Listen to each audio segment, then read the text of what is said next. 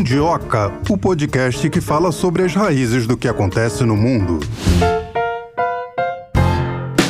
Olá, Marcelo. Olá, Mundiocas. Hoje é um dia especial, um dia importante, um dia da gente repercutir a coletiva tão esperada, a coletiva anual do presidente Vladimir Putin, presidente da Rússia. A Rússia, a gente sabe, é uma grande potência, então o mundo todo fica de olho no que o presidente Putin tem a dizer. Tudo bem? Tudo bom. Lembrando que a declaração do presidente Putin durou 4 horas e 4 minutos e ele respondeu a 67 perguntas numa conferência de imprensa e linha direta combinadas, como ele faz já há algum tempo. Olha, essa foi a primeira grande coletiva anual que o presidente Putin concedeu desde o início da operação militar especial na Ucrânia, que começou no dia 24 de fevereiro de 2022. Nesse ano, o evento teve um formato híbrido que combinou as perguntas dos jornalistas com questões enviadas pela população. O presidente presidente abordou uma ampla variedade de temas, com ênfase no conflito na Ucrânia, a relação com o Ocidente e também a situação econômica do país. É óbvio que a guerra na Ucrânia foi basicamente o tema central. Ele, lembrando que o presidente Putin é candidato à reeleição, à eleição no ano que vem, e ele teve que falar principalmente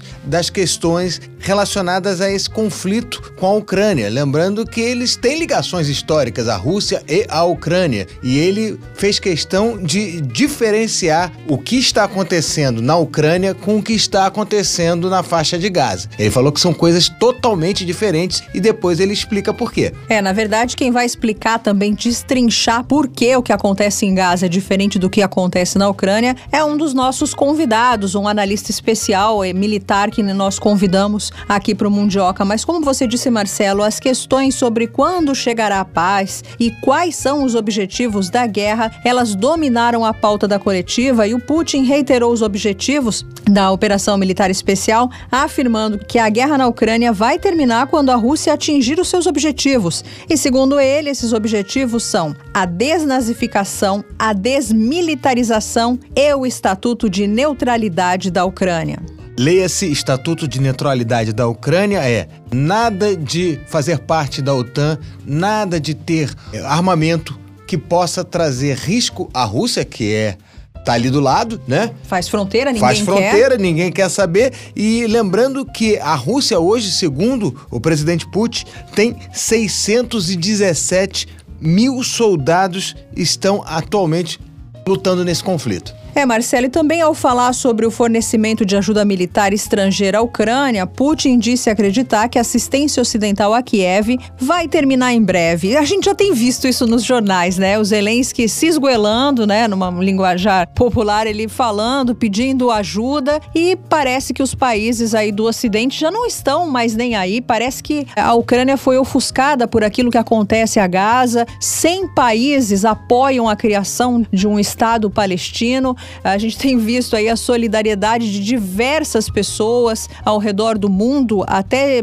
mesmo dos Estados Unidos, manifestações pró-palestinos, uma causa muito querida, e aí a Ucrânia foi ficando de lado. É, de acordo com o líder russo, a economia da Ucrânia atualmente por si só não é capaz de produzir nada, nada muito menos armamentos. Exatamente. E respondendo uma pergunta sobre a situação do fronte na região de Kirnik, na margem esquerda do rio de Dnieper, onde as forças armadas ucranianas vêm buscando estabelecer controle, Putin deu detalhes sobre a estratégia russa. Aí ele fala que após o fracasso da contraofensiva, Krinik é a última tentativa das forças armadas ucranianas de avançar para a margem esquerda do Dnieper, em direção à Crimeia. A artilharia está atingindo essa área estreita, a nossa recuou para as plantações florestais para proteger o pessoal. As forças armadas ucranianas, continuou Putin, entraram entraram na área de 1.200 por 300 metros. Eu nem sei por que, que eles estão fazendo isso, pressionando seu povo para ser exterminado. As perdas dos nossos militares foram pontuais. Dois, três ou quatro foram feridos. O inimigo tem dezenas de mortos.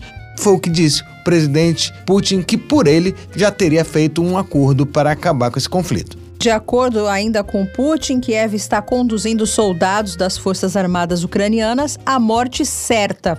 Apenas por razões políticas. Ele enfatizou que enquanto o presidente Volodymyr Zelensky viaja e implora, né, como a gente falou, pelo mundo, as tropas precisam demonstrar pelo menos algum sucesso, independentemente das perdas. Segundo um dos nossos analistas que nós vamos ouvir ainda hoje, né, de acordo com os estudos dele, apenas seis vilas foram recuperadas. A, a Ucrânia conquistou só seis vilas, dentre as quais a Rússia já tomou algumas de volta, ou seja, foram bilhões de dólares investidos em uma contraofensiva que até agora não deu resultado. O único resultado foram as baixas dos ucranianos perdas materiais, perdas humanas, ou seja, coisas que não têm como serem recuperadas. Aspas. Presidente Putin falando: é benéfico para o nosso exército que o inimigo continue enviando soldados para Krinink, perdendo o pessoal, mas com o tempo eles serão completamente expulsos de lá.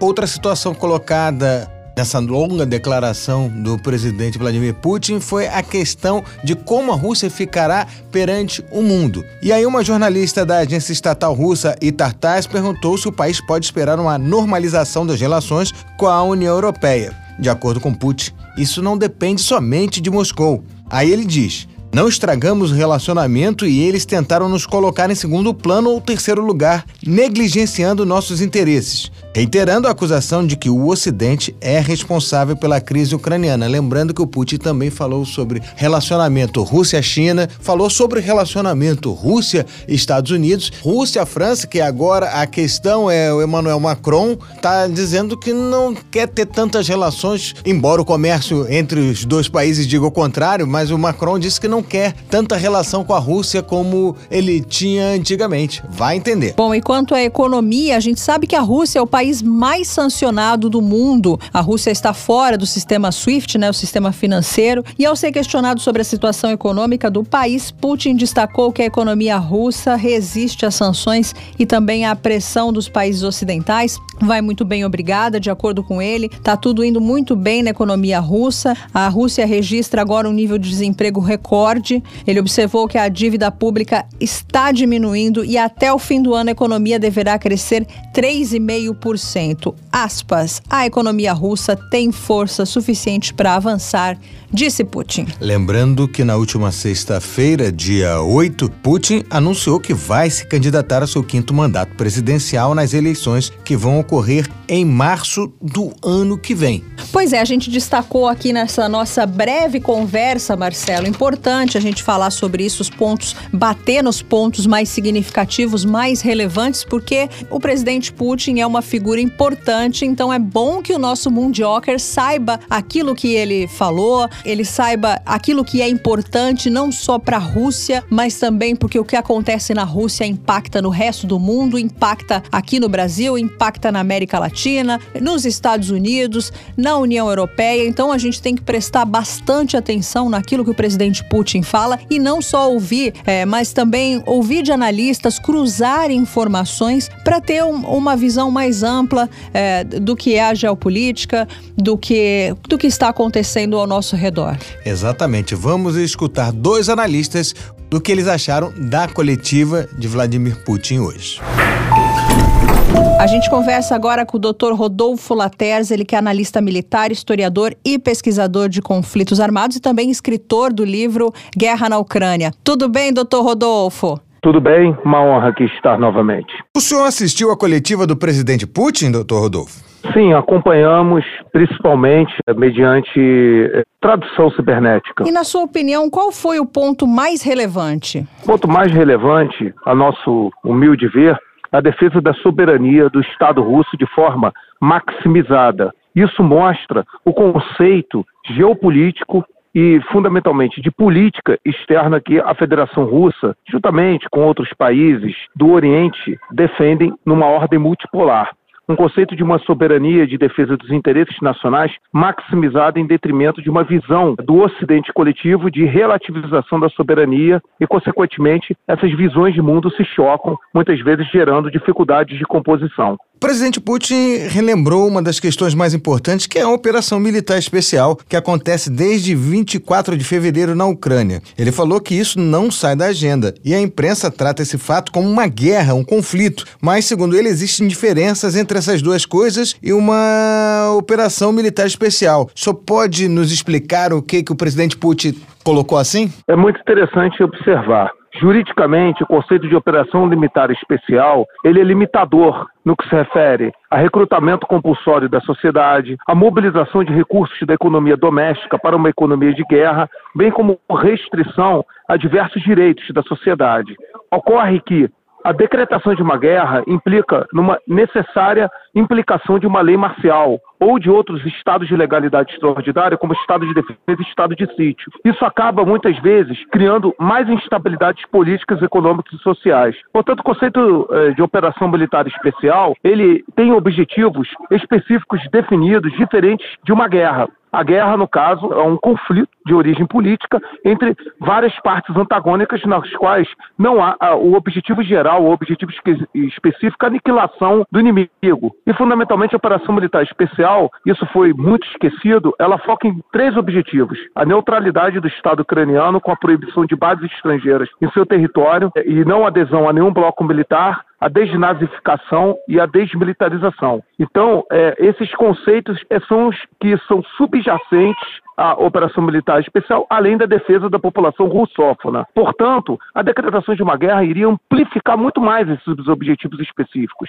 que seria a aniquilação de todo o país, de toda uma sociedade, de toda uma infraestrutura. E a operação militar especial, portanto, ela tem seletividade em relação aos seus objetivos específicos, isso influencia na dinâmica militar. O presidente Putin também prometeu, durante essa coletiva, em que ele respondeu 67 perguntas, a vitória na Ucrânia. E o senhor escreveu um livro sobre esse conflito. Como é que o senhor avalia essa declaração? Tal como nós já defendemos em variadas circunstâncias, conflitos militares ou guerras dependem dos seguintes pressupostos e premissas que muitas vezes não são devidamente considerados por analistas. Recursos a serem produzidos e a serem mobilizados ao longo do período, da periodicidade de um conflito. A Federação Russa é autossuficiente em diversos componentes críticos para a produção industrial de material bélico. O seu complexo industrial militar está operando em três a quatro turnos atualmente. E, fundamentalmente, isso acaba influenciando na condição de mobilizar esses recursos para o teatro de operações.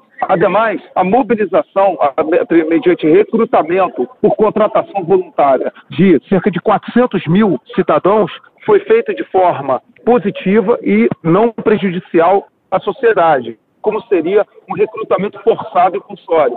Portanto, isso manteve a coesão social e a unidade e é, condições de aumentar o efetivo, que é um grave problema da operação militar especial no início, e conseguir, portanto, um nivelamento da linha de frente, tendo visto que o exército ucraniano tinha um efetivo é, muito maior, o efetivo do exército ucraniano chegou a ser seis vezes superior ao das forças combatentes russas, né, que é uma heterogeneidade de forças, não só militares.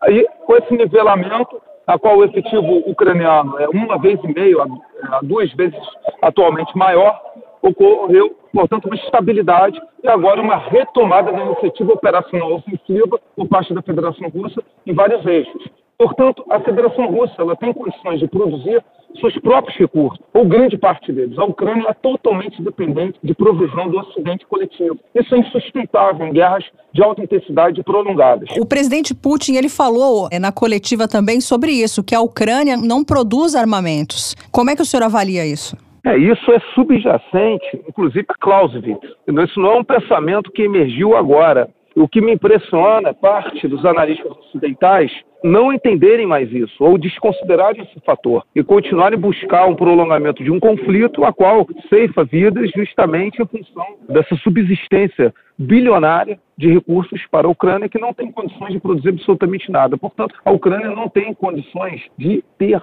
uma infraestrutura própria para produzir em larga escala, pelo menos, os recursos que necessita. Há também o problema da mobilização da sociedade ucraniana para a guerra. As melhores unidades de combate foram fortemente degradadas e depreciadas mediante diversas fases do conflito. E a contraofensiva ucraniana, desde 4 de junho, sacrificou uh, o nono e décimo quarto corpo de exército, que foram aqueles treinados pela OTAN com melhor treinamento e melhor equipamento. Portanto, isso acaba também levando a um diferencial negativo no teatro de operações. E, portanto, ao contrário disso, tem muitas que estão ainda na retaguarda em treinamento e que não são recrutadas compulsoriamente de forma forçada, diferentemente da Ucrânia, que está mobilizando de forma compulsória grávidas, idosos, aleijados, mulheres e até portadores de enfermidade incurável. Ou seja, se isso fosse uma luta de boxe, doutor, é, o senhor colocaria que seria um peso pesado contra um peso mosca? Eu não digo isso porque a Ucrânia ainda tem um exército muito numeroso com subvenções bilionárias do Ocidente e com ainda condições é, de resistência, pelo menos por métodos de guerra simétrica. Porém, é visível que não terá condições de derrotar a Federação Russa, expulsá-la dos territórios atualmente né, ocupados e muito menos alardear controle de Donetsk, Luhansk, é, sul do Zaporizhia e muito menos a Crimeia. Todos essas, é, esses alardes se revelaram desastrosos desastrosos, campanhas de propaganda desastrosas, na qual cerca de 125 mil soldados ucranianos foram mortos, mais de 700 tanques ucranianos foram destruídos, mais de 2.300 veículos blindados destruídos, isso de acordo com estimativas conservadoras. Ou seja, um prejuízo de dezenas de bilhões de dólares em equipamentos destruídos e uma hecatombe em termos de perda humana. O senhor, como analista militar, pode avaliar, ainda que a Ucrânia tivesse todo o recurso do mundo, todo o armamento do mundo, todo o dinheiro do mundo, a Ucrânia conseguiria derrotar a Rússia nesse momento? Nesse momento, não, porque guerra também depende de motivação, embora o combatente ucraniano em diferentes é, unidades tenha motivação para o combate, precisa da qualidade de treinamento. E o treinamento ficou muito depreciado e degradado em função justamente das necessidades de mobilização, e isso acaba também impactando. Ademais, a Federação Russa ela tem recursos quantificáveis e qualitativos muito significativos, que torna difícil superá-la. Também um outro ponto a destacar é a, a curva de aprendizagem é outro fator inerente aos conflitos armados que, lamentavelmente, é esquecido em várias análises. A curva de aprendizagem são lições depreendidas diante de erros, a qual novas avaliações que permitem justamente correção de rumo. E a curva de aprendizagem da, da Federação Russa foi muito ampla, inclusive com autocríticas em relação à condução de certos métodos, a certos problemas. E essa curva de aprendizagem faz uma diferença em conflitos prolongados. E ela é favorável às forças armadas russas, às forças combatentes russas, em detrimento das forças ucranianas e até a OTAN, que foram muito de propaganda, eu diria exageros informacionais. O senhor falou de OTAN. Como é que o senhor avalia essa ruptura entre Rússia e França, como foi apregoada pelo presidente Emmanuel Macron? Eu acho contraditória essa avaliação. Porque a cadeia de comércio entre a França e a Rússia, a Federação Russa, no ano passado de 2022, onde havia uma maior ênfase na aplicação das sanções, chegou a 15 bilhões de dólares. Em outubro, houve um incremento significativo de comércio entre a França e a Federação Russa. 780 milhões de dólares ou euros, não, não tenho certeza da moeda, em comércio. Ou seja, então é algo contraditório a postura de Emmanuel Macron, porque ele alardeia justamente ruptura das relações, no entanto, o comércio se mantém sem contar o aumento das exportações de produtos franceses, notadamente maquinaria e produtos químicos, para países da União Econômica Euroasiática que tem livre comércio com a Federação Russa, uma união alfandegária e comercial com a Federação Russa, e que, consequentemente, aumentaram a reexportação de parte desses equipamentos para a Federação Russa. Doutor Rodolfo, sobre a amizade sem limites da Rússia e da China que o presidente Putin declarou lá em fevereiro de 2022, ele fez uma pontuação importante nessa coletiva. Ele falou que a amizade entre os dois não é dirigida contra países terceiros. Isso que ele disse hoje é muito diferente do que ele falou lá atrás sobre amizade sem limites? No caso, a parceria estratégica entre a Federação Russa e a China, assim considerada por ambos os países, é tida como em mais alto nível. A República Popular da China, no âmbito da sua política externa, trabalha com gradações de níveis de parceria. Amizade, tratado de cooperação, parceria estratégica e parceria estratégica limitada. A parceria estratégica entre a Federação Russa e a China é nesse nível, ou no mais amplo espectro. E ambos os países, que são parceiros, né, no âmbito, por exemplo, da iniciativa da Rota e da Seda, e também parceiros em relação a se definir uma ordem multipolar, acabam se complementando. E um dos fatores é respeitar a jurisdição interna dos países aos quais se envolvem. Não cobram contrapartidas relacionadas a questões de direitos, questões relacionadas a modificações de legislações para atender a determinados grupos sociais daqueles países. Ou seja, são relações muito pragmáticas que respeitam, é, buscam é, respeitar a autodeterminação dos povos, o que leva a críticas do Ocidente, porque isso desconsidera na visão ocidental o conceito de direitos humanos, etc. O presidente Putin também falou que não existe semelhança entre o que acontece na Ucrânia e o que está se passando na faixa de Gaza. Senhor concorda e por quê? Não, eu considero o seguinte: são guerras diferentes. A operação militar especial é contra um oponente estatal, um oponente, no caso, que é a Ucrânia, né, que é alimentado numa guerra de procuração através da OTAN, um bloco militar gigante, né, o maior bloco militar do planeta, e, portanto, é entre estados. E entre, digamos, uma conjuntura histórica, cultural e étnica pelo menos na visão né, da perspectiva russa, é, de povos que são irmanados e que possuem laços históricos e culturais muito próximos. Não que os palestinos e os israelenses não possuam, mas ali, ali é uma situação de guerra simétrica, é, relacionada justamente a problemas de fundação do Estado judeu 47, há o problema relacionado a terem sido desalojados das suas terras históricas os palestinos, a partir da Nábica, né, de 1948, a partir da Guerra Árabe-Israelita de 1948. Então, são conflitos com nuances políticas, étnicas e culturais relativamente diferentes. E também o método de condução de guerra e de conflito, né, o método de dinâmica do conflito, das batalhas, até no aspecto estratégico, também é diferente. Israel atua contra uma entidade politicamente organizada, porém que é assimétrica. Assimétrica na forma de, de, perpetrar suas ações em seus meios operacionais e também assimétrica na forma de combater. O senhor acha então que as vítimas civis de um lado e do outro nos dois conflitos também sofrem relacionamentos diferentes, ou seja, a comunidade civil da Ucrânia não sofre tanto como sofre as vítimas civis da Palestina? É, complexo de se analisar, né? Porque os dados de vítimas civis de ambos os conflitos, creio que são subestimados. Mas é inevitável a comparação diante eh, da morte de civis da faixa de Gaza num conflito que tem cerca de um mês e meio né, comparado à operação militar especial, a guerra né, entre a Rússia e a Ucrânia, que já dura quase dois anos. Né? Então, a, a, taxa de incidência de, de, civis mortos é muito maior, em nível proporcional, pelo menos numa proporção de 100 mil habitantes, no conflito entre Israel e Hamas. Ainda há, é, de de uma forma ainda que rarefeita, uma certa observância das regras de guerra em relação à Federação Russa no conflito né, com a Ucrânia. Em relação a Israel e Hamas, não há essa observância de ambas as partes beligerantes e o direito internacional, internacional humanitário, infelizmente, foi jogado às favas. Nem de forma residual ele é aplicado.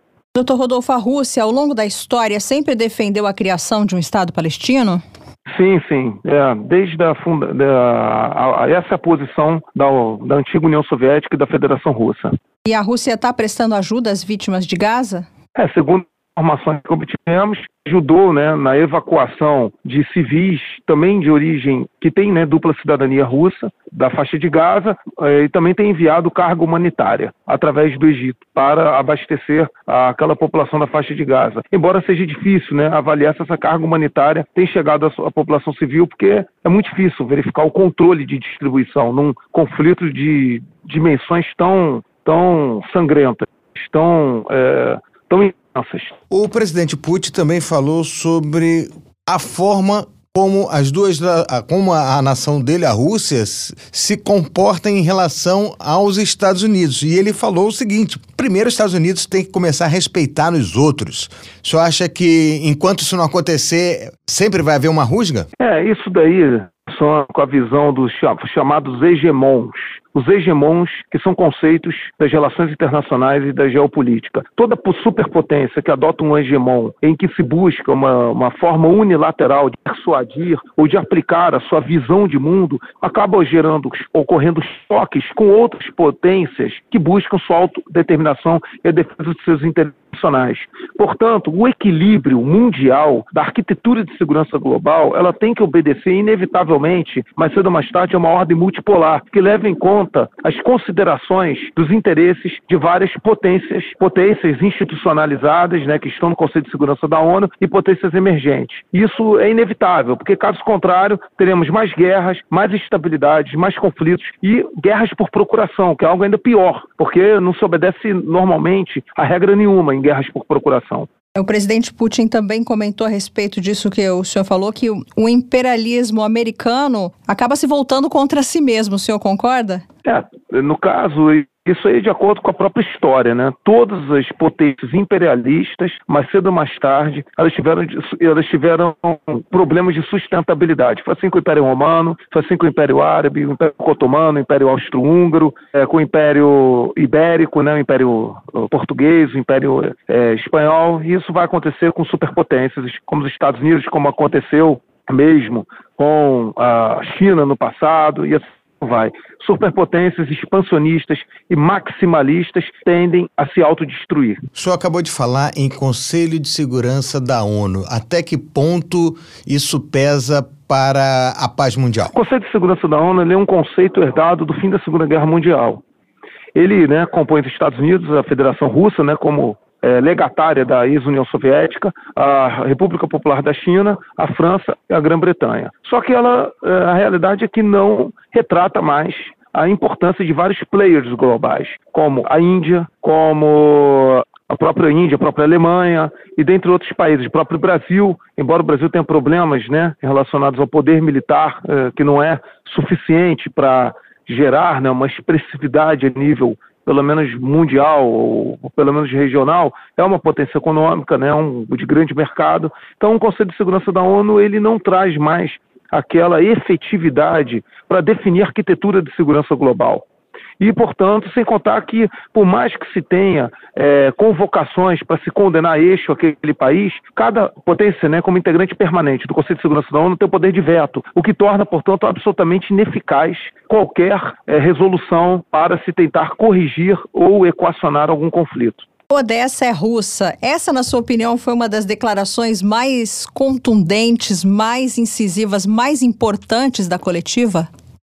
É algo muito forte, porque indica, não de forma subliminar, mas de uma forma mais expressa, que pode ser um dos objetivos, ainda que de médio prazo, da operação militar especial da Federação Russa, chegar a Odessa. O que, que isso significa? Significa que é, pode ser um dos objetivos de médio prazo para a Federação Russa controlar Odessa, até para, no caso, formar uma conexão com a Transnistria e garantir, portanto, um corredor de segurança também no Mar Negro. O presidente também falou sobre o PIB da Rússia, que deve crescer 3,5% até o fim do ano. Esse é um bom indicador? Como é que isso pode ser traduzido? Sim, diante de ser o país mais sancionado do mundo, ter sido excluído do sistema SWIFT, ter, digamos, colocado em xeque todas as previsões catastrofistas. Esse crescimento é muito significativo, mas mais do que o crescimento econômico, a taxa de praticamente pleno emprego de 2,9%, que é a mais baixa da história da Federação Russa desde o seu surgimento após a implosão da União Soviética.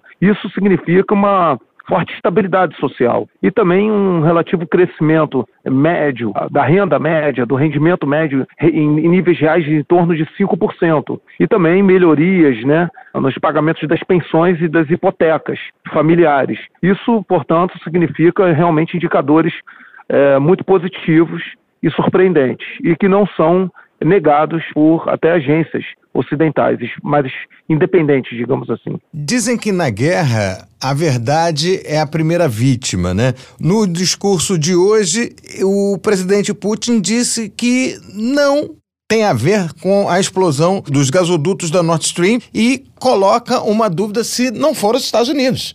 É, teve-se uma investigação do jornalista Seymour Hersh, né, jornalista americano, que aponta que foi uma operação de sabotagem do Serviço de Segurança ucraniano com conivência é, do Ocidente coletivo. É algo que ainda vai ser bastante investigado, né, para se tirar conclusões. Mas a investigação de Seymour Hersh é bem permeada de indícios muito fortes. O senhor pensa em escrever um outro livro quando é, a operação militar especial acabar? Sim, sim, temos esse plano, tendo em vista né, que é um conflito que influencia no nosso cotidiano e moldará a ordem mundial, com certeza. A partir de que ponto começa esse sua segunda obra? Analisar né, os desdobramentos do, do, do, final do conflito, né, da perspectiva do final do conflito. Nós vamos pegar, fundamentalmente, aquilo que aconteceu como desdobramento do fracasso da ofensiva ucraniana e é, o que, que, é o início, assim consideramos, né, o início do fim do conflito e os desdobramentos disso no âmbito da remodelação né, daquele teatro de operações e como isso influenciou a OTAN, como isso influenciou as relações internacionais, como isso influenciou a própria Federação Russa e como isso vai influenciar a arquitetura de segurança global. Ainda hoje eu li uma notícia de que o presidente Zelensky disse que a Ucrânia está acabada se não receber nenhum tipo de financiamento. Ele ainda consegue sensibilizar a opinião pública, é, a imprensa ocidental? Ainda existe esse poder emanando da parte dele? De forma muito, mas muito rarefeita e diminuída. Não se compara até, digamos, né, meados de junho, julho deste ano, quando a ofensiva ucraniana já mostrava sinais de profundo desgaste e derrocada. Será mantido o volume de fornecimento de armas e munições à Ucrânia, mas de forma muito diminuída comparado a 2022, que cremos que é insustentável, ao menos para a Ucrânia, deflagrar ofensivas. Mas mais do que os equipamentos, eu gostaria de enfatizar, é a depreciação e degradação do treinamento e da qualidade das tropas ucranianas. É assustador o nível de perdas, é assustador o nível de derrotas, e isso gera desmotivação e gera até problemas de adaptabilidade do combatente aos meios operacionais. Não adianta você ter arma e munição. O quesito, adaptabilidade do combatente aos meios operacionais e aos sistemas de armas é uma, um pressuposto fundamental à dinâmica de um conflito. O senhor acredita que foi um duro golpe para os ucranianos o início do conflito na faixa de Gaza? Sim, sim, sim, porque tirou a perspectiva dos hypes, né, das hipérboles informacionais que na mídia ocidental, pelo menos parte dela, legitimam esses volumes de dezenas de bilhões de dólares de equipamentos a serem fornecidos para a Ucrânia, tendo em vista que Israel, como aliado estratégico primacial dos Estados Unidos no Oriente Médio, não pode ficar sem suporte americano. Para encerrar essa nossa entrevista, gostaria que o senhor comentasse a declaração do presidente Putin sobre o BRICS. É, o presidente Putin né, declarou justamente o crescimento dos BRICS não como um bloco meramente declaratório na qual eh, certos países se reúnem de forma meramente solene para troca de ideias, mas como um bloco remodela a ordem eh, geopolítica, econômica, financeira é, mundial, permitindo, portanto, uma ampliação de intercâmbios e cooperação entre os países envolvidos, abertura de novas rotas e novos mecanismos de cooperação. Os BRICS é uma tendência que veio para ficar, principalmente com a adesão da Arábia Saudita e dos Emirados Árabes Unidos. Portanto, é, e possivelmente até da Nigéria, que pediu, né, para entrar, não sabemos se a Argentina irá congelar a adesão aos BRICS, mas o BRICS realmente eles já congregam num, quase o equivalente ao G7 em termos de PIB, em termos de volume de produção de riquezas. E sem contar que possuem grande parte da população do planeta e uma população ainda relativamente jovem e qualificada. Isso propicia, portanto, um salto qualitativo nos intercâmbios nas cooperações. Tá certo, a gente conversou com o Dr. Rodolfo Laterza, analista militar, historiador e pesquisador de conflitos armados. Além disso, muito obrigado, professor, pela sua ajuda a tentarmos entender mais ou menos como funciona esse mundo e seus mecanismos, né? E seja mais do que bem-vindo aqui ao Mundioca. Muito obrigado, sempre uma honra. À disposição sempre. Olha, Marcelo, eu sempre digo que os nossos entrevistados aqui, eles são escolhidos a dedo. E o doutor Rodolfo, eu sei que é um cara que estuda é, estratégia militar, conflitos armados, não é de hoje, escritor, e não poderia ser uma pessoa melhor para analisar o discurso do presidente Putin do que ele. É, ele trouxe pontos importantíssimos, até seria importante é, ouvir novamente aquilo que ele falou. Eu vou ouvir novamente esse episódio sobre a soberania, sobre os objetivos da operação militar, da desnazificação e também é muito importante entender que operação militar especial não é igual à guerra, embora a imprensa trate da mesma maneira. É impressionante como a visão, dependendo de que lado você esteja, né, do ocidental ou do oriental, as coisas vão mudando de acordo, né, com os interesses dos países, vamos dizer assim, de forma geral. Mas além do nosso Rodolfo Laterza, a gente tem uma outra pessoa tão gabaritada quanto, né, para falar sobre o que aconteceu hoje cedo. Vamos chamar então. A gente recebe agora Leonardo Paz Neves, que é pesquisador do Núcleo de Relações Internacionais da Fundação Getúlio Vargas. Professor, seja muito bem-vindo aqui ao Mundioca. Obrigado por, pelo convite e fico muito feliz mais uma vez de poder conversar com vocês. Professor, o senhor assistiu à coletiva do presidente Putin e como é que o senhor avalia as declarações? Eu acho que a gente fica claro, no final das contas, uma situação mais confortável do Putin, né? Quer dizer, ele tenta de novo projetar força, isso faz sentido, só que nesse momento ele projeta força com seus argumentos num momento em que ele está terminando um ano, 2023, foi um ano que terminou favorável para ele, com uma perspectiva em relação à guerra especificamente, né? E com uma perspectiva para o futuro próximo de que as coisas estão caminhando na. É difícil saber o que vai acontecer no que vem no próximo, mas tudo está caminhando um pouco mais na direção do interesse dele. Um dos pontos altos da declaração é de que a vitória é da Rússia, sem dúvida nenhuma, e que chegou a hora da Ucrânia negociar. Essa é a melhor saída para os ucranianos, na sua opinião? Essa pergunta é muito difícil de responder nesse sentido, porque a gente não tem muita clareza em relação ao quanto mais tempo o Ocidente, os Estados Unidos barra União Europeia, vão continuar ajudando a, a, Ucrânia com, enfim, com recursos vultuosos, né? É, como eu disse anteriormente, 2023 foi um ano difícil para a Ucrânia, no sentido de que a Ucrânia é, começa a ter mais dificuldade de, de tra trazer os seus parceiros ocidentais a, a, a financiarem. Você tem um pacote é, bilionário nos Estados Unidos hoje travado. O Biden não consegue aprovar no Congresso esse pacote de ajuda militar. Você tem um pacote travado na União Europeia. Você tem alguns parceiros, alguns países do leste europeu, membros da OTAN, que estão um pouco incomodados com a maneira pela qual o Zelensky, o presidente Zelensky da Ucrânia vem pedindo recursos. Então, tudo mais ou menos está indicando de que a situação, como eu disse, está mais favorável para o Putin nesse contexto. Então, assim, se tudo continuar como está nesse momento, Zelensky vai ter, Zelensky é a Ucrânia, né? O governo ucraniano vamos ter muita dificuldade no, no próximo momento. Então, sim, de certa maneira, faria sentido negociar agora. Só que, de novo, você vindo a ajuda é, é, dos americanos e dos europeus, Zelensky e o governo ucraniano ganham fôlego para mais um, dois, três, não sei quantos anos de conflito. E o médio prazo ele é bom para o Putin, ele parece bom para o Putin nesse momento, mas o longo prazo talvez não, porque a gente sabe ó, o conjunto de sanções em relação a Rússia é bastante robusto. O fim, o, o declínio expressivo da, da dependência de, de combustível dos europeus pelos russos é muito acelerado. A dificuldade dos russos acessarem tecnologia para as mais diversas é, áreas da sua economia vai começar a fazer efeito daqui a algum tempo. Então, o longo prazo parece ruim para a Rússia, mas o médio prazo parece bom no sentido do conflito. Então, me parece que o Zelensky vai querer empurrar mais para frente. Então, se o Zelensky acha que tem dificuldade hoje, vai ter dificuldade no futuro próximo de conseguir apoio, talvez seja uma hora para negociar. Mas se ele ainda tem esperança de que ele vai conseguir comprar mais tempo, aí talvez não vale a pena, porque, obviamente, as demandas do Putin são muito duras com o governo ucraniano. Então, eu, como ucraniano, acho que seria muito ruim negociar nesse momento, ou melhor, capitular nesse momento nesses termos. Uma outra declaração importante, relevante, né? O senhor pode dizer melhor do que eu, é sobre a tarefa de desnazificação da Ucrânia, que continua relevante, segundo o presidente Putin. Gostaria que o senhor comentasse. É, esse é um tema muito polêmico, polêmico no sentido de controverso que o, o Putin trouxe. A gente sabe que tem, enfim, um, um batalhão famoso, o Azov, na, na, que luta pelos ucranianos, que tem, enfim, inspiração em elementos nazifascistas.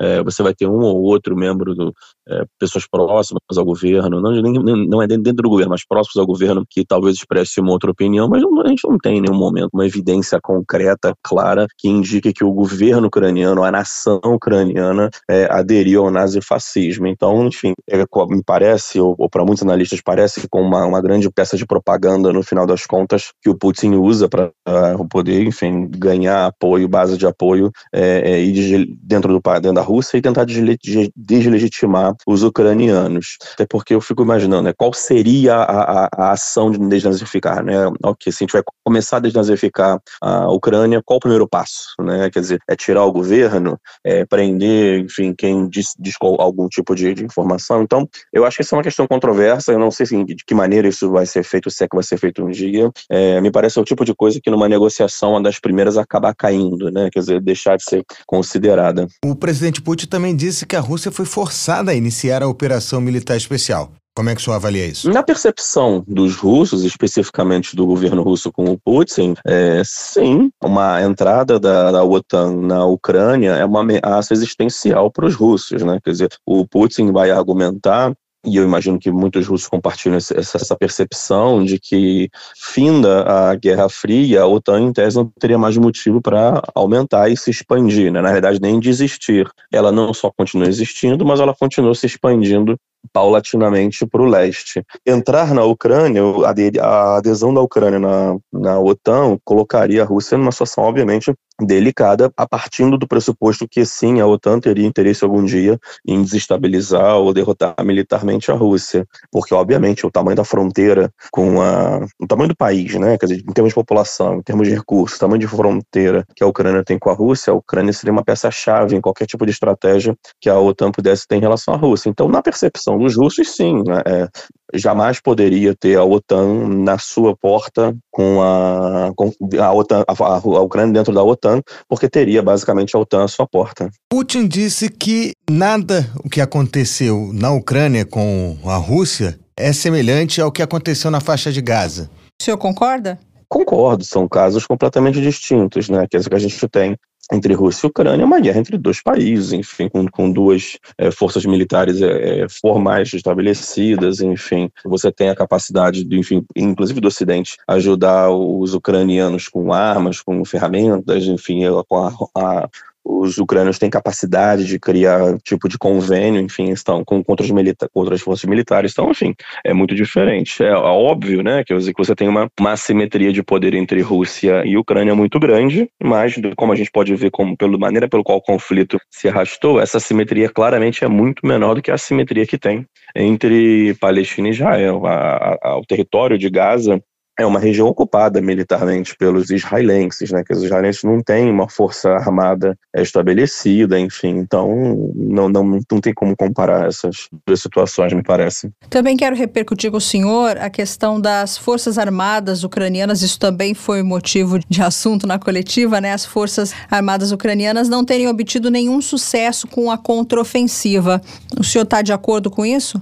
Eu não diria que nenhum sucesso. Naturalmente, a contraofensiva do verão, do verão deles, né, nossa, do ano passado, é, do meio do ano, não houve sucesso porque ela não conseguiu romper as, as, linhas, né? Nenhum sucesso, eu não sei dizer, porque teria que ver cada objetivo que o, as forças ucranianas tinham. Mas, enfim, no geral, sim. É, eles não tiveram sucesso, não conseguiram romper essa barreira. Os russos conseguiram se entrincheirar, de certa maneira, em boa parte da região do Donbass, perderam território, na realidade, no primeiro momento, né? É, o que os russos conseguem na, na invasão inicial, eles perdem algo como metade do que eles tinham conseguido, inclusive especialmente no norte, mas sim, a contraofensiva não, não teve o sucesso esperado que se imaginava. Inclusive, esse, essa falta de sucesso na contraofensiva é um pouco um dos elementos de frustração do, dos Estados Unidos e da União Europeia, especialmente dos Estados Unidos, em relação à Ucrânia. Né? Quer dizer, se a pergunta é se vale a pena a gente conseguir continuar investindo num país que não conseguiu fazer uma contraofensiva num momento muito importante. Aliás, professor, se a Rússia fizesse o que Israel faz em Gaza, você acha que a repercussão seria como? Principalmente no mundo ocidental. Eu não saberia avaliar isso não saberia, é difícil saber. A, a, Ucrânia tem outra capacidade em relação a Gaza, enfim, é difícil avaliar. É, o presidente Putin também comentou sobre o apoio ao Estado palestino. Eu queria te perguntar se, ao longo da história, a Rússia sempre apoiou a criação de um Estado palestino. Eu não vou lembrar quando, mas já faz algum tempo, sim, que apoia. Na realidade, boa parte dos países do mundo, a grande parte, apoia. Eu acho que tem mais de 100 países no mundo que apoiam a criação do Estado palestino. O próprio Estados Unidos, com Obama é, chegou a discutir a ideia da solução dos dois estados com um grau de, de, de formalidade, né? Que ele chegou a colocar essa ideia na mesa, enfim. Então, a ideia de dois estados é, é, é antiga, tem ampla adesão, mas, enfim, não tem adesão em tese de quem mais importa, que nesse caso é Israel, que é quem detém o controle militar da região. Falando nos Estados Unidos, o presidente Putin disse que a Rússia está pronta para construir relações com os Estados Unidos, mas que primeiro o país tem que respeitar os outros. O senhor concorda? Eu acho que a, a, argumentação dele, no sentido de ter que estar pronto, aberto ao diálogo, obviamente faz sentido, né? Quer dizer, ele está querendo se colocar no papel de quem é um ator construtivo, enquanto o outro ator é o ator destrutivo. Então, do ponto de vista de narrativa política, faz sentido o argumento dele, no sentido de se colocar como eu não fiz nada errado, os outros não estão fazendo certo, eu só estou me defendendo. Então, a, argumentar, em termos de argumentação, isso não faz sentido. E o comentário dele a respeito do BRICS? O BRICS é uma plataforma muito importante para o Putin nesse momento, que no final das contas, ela acaba é, não isolando a Rússia, né? Quer dizer, quando a China e a Índia foram estratégicas para poder redirecionar boa parte do, especialmente do petróleo, do gás, gás menos, mas especialmente do petróleo russo que ia para a Europa, foi muito para a China e para a Índia, especialmente para a Índia, que, enfim, multiplicou por 20, eu acho, a quantidade que importa. Então, assim, é, é importante o BRICS, a plataforma BRICS é importante para a Rússia, é um ponto de não isolamento da Rússia e agora a ideia de expansão, me parece que é o ponto central aqui, a expansão dela e uma lista de países interessados na adesão do BRICS mostra que não é uma sigla irrelevante ou que não faz sentido, como eventualmente alguns países aí sim, especialmente europeus, gostam de falar, né? Quer dizer, que não vem muito sentido no BRICS, mas, enfim, a, a ideia de que tem países estão muito interessados em entrar no BRICS, mostra que essa agremiação tem sim alguma relevância. Putin também comentou a respeito da amizade com a China. O senhor lembra que em fevereiro de 22 foi dito que era uma amizade sem limites. Hoje o presidente da Rússia disse que ela não é dirigida contra terceiros. Na opinião do senhor, o que, que ele quis sinalizar? Eu acho que ele quis sinalizar que a aliança com a China não é uma aliança militar, em última análise, direcionada nesse caso com os Estados Unidos. Eles não se uniram para atacar os Estados Unidos, não se uniram para isolar os Estados Unidos ou, ou em, em, segundo plano a Europa, né? Quer dizer, enfim, tenta, e aí de novo, aí isso é basicamente um artifício retórico, né? De mostrar que eu estou aqui me unindo com outros países pelo bem, pelo, pelo bem-estar da minha nação e da nação do meu parceiro, e não estamos fazendo alianças militares contra outro.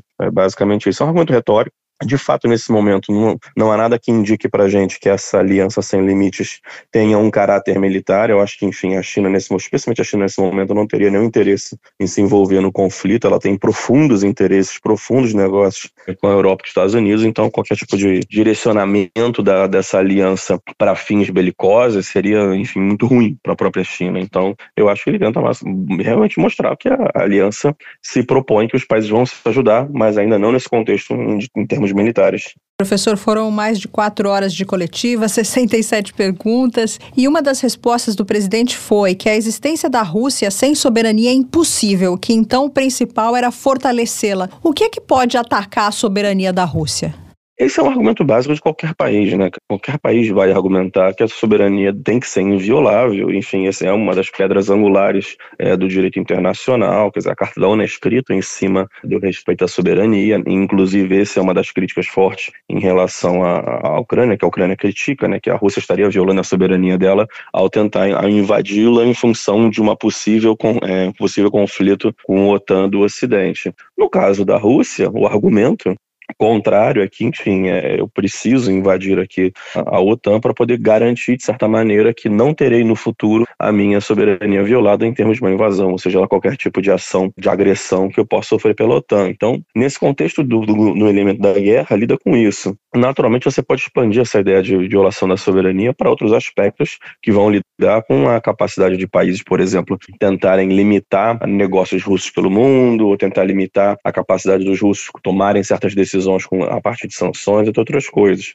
No fim, é mais uma vez um instrumento retórico para você dizer que, é, que o, o Putin está preocupado com a garantia da independência e da, da, da, da defesa é, dos russos. Ele disse que Odessa é russa. É uma declaração forte? O que significa isso?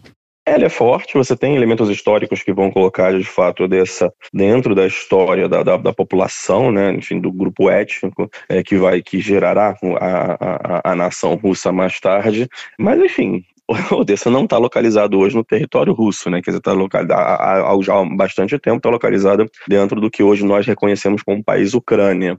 Então, sim, uma declaração forte no sentido que quer dizer que basicamente aquela cidade que está num outro país é minha, né? Ou, enfim, deveria ser parte do meu território. Enfim, é como se a gente dissesse aqui no Brasil que Assunção deveria fazer parte do Brasil, né? Assunção é do Brasil, ou coisa parecida. Enfim, então isso é um pouco problemático. É, professor, ainda falando sobre o conflito de Gaza, é, o senhor acredita que o fato do que aconteceu desde 7 de outubro fez sombra para a Ucrânia? O mundo deixou de se preocupar com a Ucrânia, deixou de dar atenção aos Zelensky por conta da solidariedade aos palestinos? Evidente, evidente. De maneira geral, é, conflitos que se estendem no tempo é, tendem a perder um pouco a, a, adesão né, da atenção, especialmente da atenção. A mídia, de maneira geral, enfim, ela vive de novidade, ela precisa sempre ter novas coisas. Então, quer dizer, um conflito que dura dois, três, quatro é, anos perde muita atenção, é difícil você continuar. A não sei que tenha novos eventos muito dramáticos acontecendo em campo, é difícil você conseguir manter quente a, a preocupação das pessoas. Você veja, o próprio evento o próprio conflito que está tendo agora em Gaza com, com, os palestinos, algumas semanas já depois, um mês já depois, já começa a perder um pouco aquela é, o, todo a minutagem que ela tinha na, na mídia, né? Então, obviamente, isso vai criando um pouco de adormecimento né, das pessoas. E, naturalmente, um, um evento como esse, um, um, ataque como o que foi do 7 de outubro e a consequente é, invasão é, israelense na, drenaram a atenção quase que completa do mundo, né? Quer dizer, a, a situação de Gaza é uma situação muito sensível para muitos países no mundo. Você tem uma, uma, tem uma diáspora, tanto judia quanto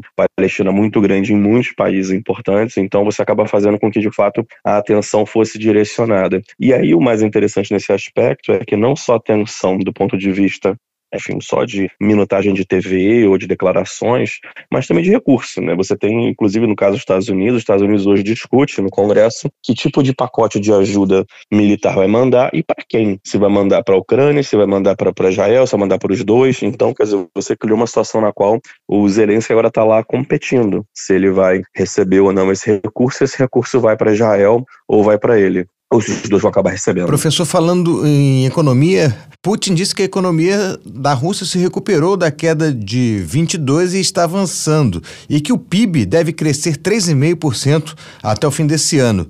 Qual seria essa caminhada para esse sucesso, segundo o senhor? Sim, a Rússia conseguiu se mostrar é, relativamente resiliente ao, ao pacote de, de sanções que sofreu. Mas eu acho que esse pacote de sanções, e de maneira geral, sanções funcionam assim, elas têm é, maior impacto no médio e no longo prazo. Outra eleição que vai influenciar o mundo ocorre nos Estados Unidos. O senhor acredita que, dependendo do resultado nos Estados Unidos, o que, que muda para a política mundial? Acho que muda muita coisa, né? A gente já viu o, como é que foi um governo Trump. É, a gente sabe que a gente sabe, pelo menos até o que a gente viu até hoje, o Trump tem simpatia alguma simpatia, pelo menos no nível pessoal, é, pelo Putin. Ele já declarou que ele não tem interesse em manter o, o, os recursos americanos no conflito da Ucrânia. Então, se o Trump ganha, a probabilidade da Ucrânia ver a torneira de recursos secar é muito alta. Ainda que só vá acontecer em 2025, porque a eleição americana é final de 2024 e o Trump só seria empossado em 2025. Então, quer dizer, o, como se o Zelensky tivesse ainda 18 meses, mais ou menos, caso ainda tivesse tivesse recurso norte-americano nesse momento. Mas sim, o, o, a entrada do Trump, ao que tudo indicou, se o Trump não mudou de ideia, é uma boa notícia para o Putin no, no médio prazo. Isso também, né, professor, se o Zelensky ainda estiver no poder até lá. Sim, sim, claro. Mas, de todo modo, eu achei que quem quer que esteja no poder na Ucrânia não faria muito diferente do Zelensky. Né? Tentaria lutar pelo país, enfim, para poder manter a soberania do país e vai tentar buscar ajuda em todos os lados. Mudaria o estilo, não mudaria o objetivo, na minha opinião. É que as informações que chegaram da Ucrânia é que haveria, dentro do próprio exército ucraniano, uma insatisfação com uma forma de condução do Zelensky em relação a esse conflito, que já morreram muitos ucranianos e que isso poderia ter sido evitado. Eu não vi essa informação, eu não, não poderia negar nem afirmar. E, naturalmente que a situação do Zelensky é muito dramática, né? Na realidade, o Zelensky me parece que ele até conseguiu no primeiro momento ser bastante é, articulado na mídia para conseguir colocar no, no, primeiro momento a Ucrânia, enfim, em todas as pautas. Ele conseguiu, de fato, através dos Estados Unidos e União Europeia, é, trazer um, um, um volume muito vultuoso de recursos militares, de dinheiro, enfim, para ajudar no conflito. Ele, obviamente, está sofrendo agora para poder manter o conflito. E, de todo modo, ele é um neófito na política, né? Então, quer dizer, certamente isso tem ah, criado problemas para ele, para poder fazer melhores articulações políticas, especialmente na região. Quanto isso salvou de vidas ou não, eu não saberia avaliar. Enfim, se fosse outra pessoa, teria feito melhor ou pior também, eu não saberia avaliar. Mas, de todo modo, acho que mesmo que ele caia, quem quer que entre vai fazer uma coisa mais ou menos parecida, né? Quer dizer, de novo, mudando estilo, não objetivo. A não ser que essa pessoa entre já com o objetivo de negociar o final do conflito.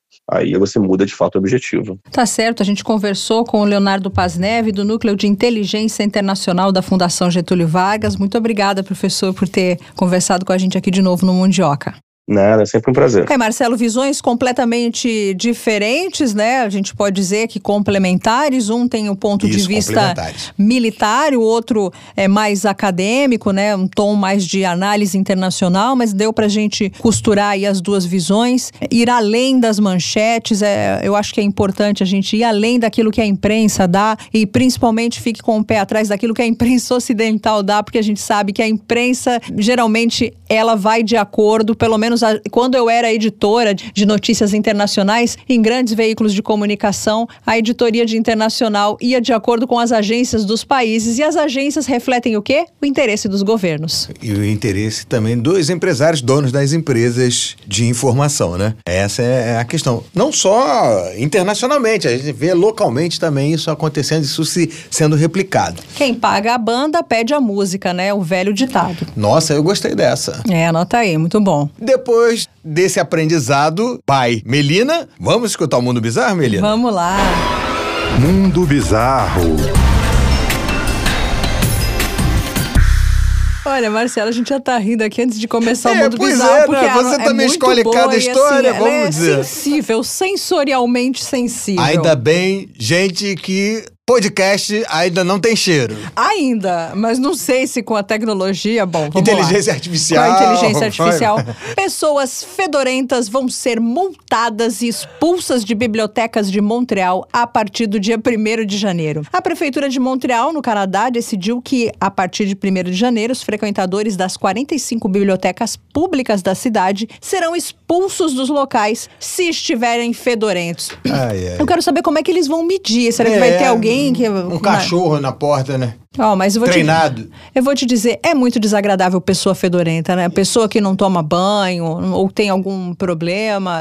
Dá até medo hoje em dia com o politicamente ou então podia correto. distribuir perfume, né? Podia fazer alguma coisa legal também lá na prefeitura de Montreal, mas por favor, siga. É, eu tenho até medo de comentar por causa do politicamente correto hoje em dia ofender alguém. Mas a polêmica medida faz parte de um novo projeto de regulamento relativo às bibliotecas que os municípios estão adotando. Passará a ser proibido que a falta de higiene incomode outros frequentadores ou funcionários, de acordo com o jornal local La Presse flagrados na situação de mau cheiro poderão ser multados. É ultrajante, rebateu Anne Savage, diretora de uma instituição que apoia moradores em situação de rua. Ah, realmente, né? é. né? A pessoa que está em situação de rua. Até porque você não sabe se a pessoa que está em situação de rua ela não tem onde tomar banho. Exatamente. Ou ela tem algum problema mental que Biblioteca não... é um lugar público. Mas também eu entendo, você vai lá para pegar um livro, para estudar e vem alguém fedorento do seu lado. Vai ter o quê? Um, né, Marcelo? Vai ter um catingômetro na porta da biblioteca? É uma boa. Se eles não adotarem, por favor, pessoal da Prefeitura de Montreal que estiver ouvindo Mundioca,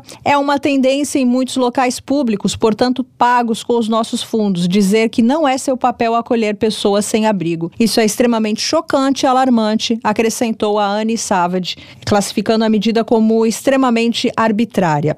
Oito conselhos distritais, incluindo os de Anjou, Sud-Ouest e Ville-Marie, dos quais Valerie Plante é a prefeita, deram luz verde. Outros nove devem fazê-los até meados de dezembro, enquanto outros dois últimos distritos apresentarão uma moção em breve. Questionada pelo jornal, Valerie disse que aceitaria discutir a redação da medida sobre higiene, mas não indicou qualquer recuo. A prefeitura afirma querer fornecer um guia de apoio aos gestores, permitindo-lhes aplicar a regulamentação de forma humana, sensível e respeitosa em todos os momentos. Olha, a gente conversava aqui com o nosso técnico sobre uma pessoa que tem mau hálito. Opa! Como é que a gente vai falar para a pessoa que tem mau hálito, olha, você tá com halitose? Como é que faz? Você comeu algum bicho morto ontem?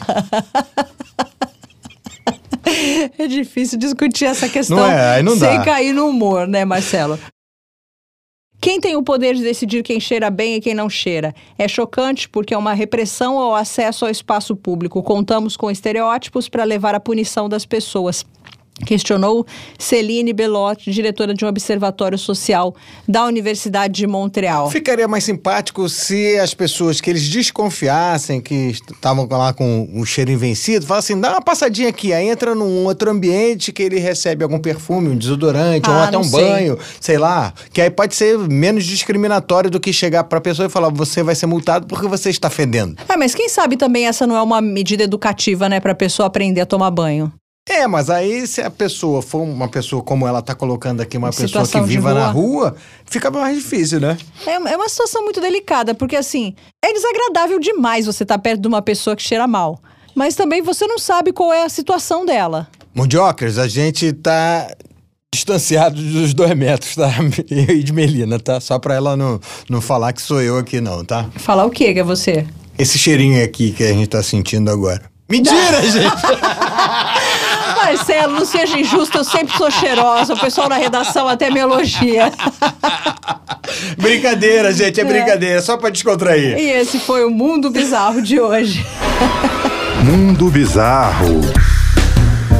Quem paga a banda pede a música. Então, o meu conselho, pessoal, é pague você a sua própria banda pra não ter que dançar a música Ou vire dos músico, outros. ou vire músico e saia tocando por aí. Gente, um grande abraço, até a próxima. Beijos. Tchau, tchau. Tchau. Mundioca, o podcast que fala sobre as raízes do que acontece no mundo.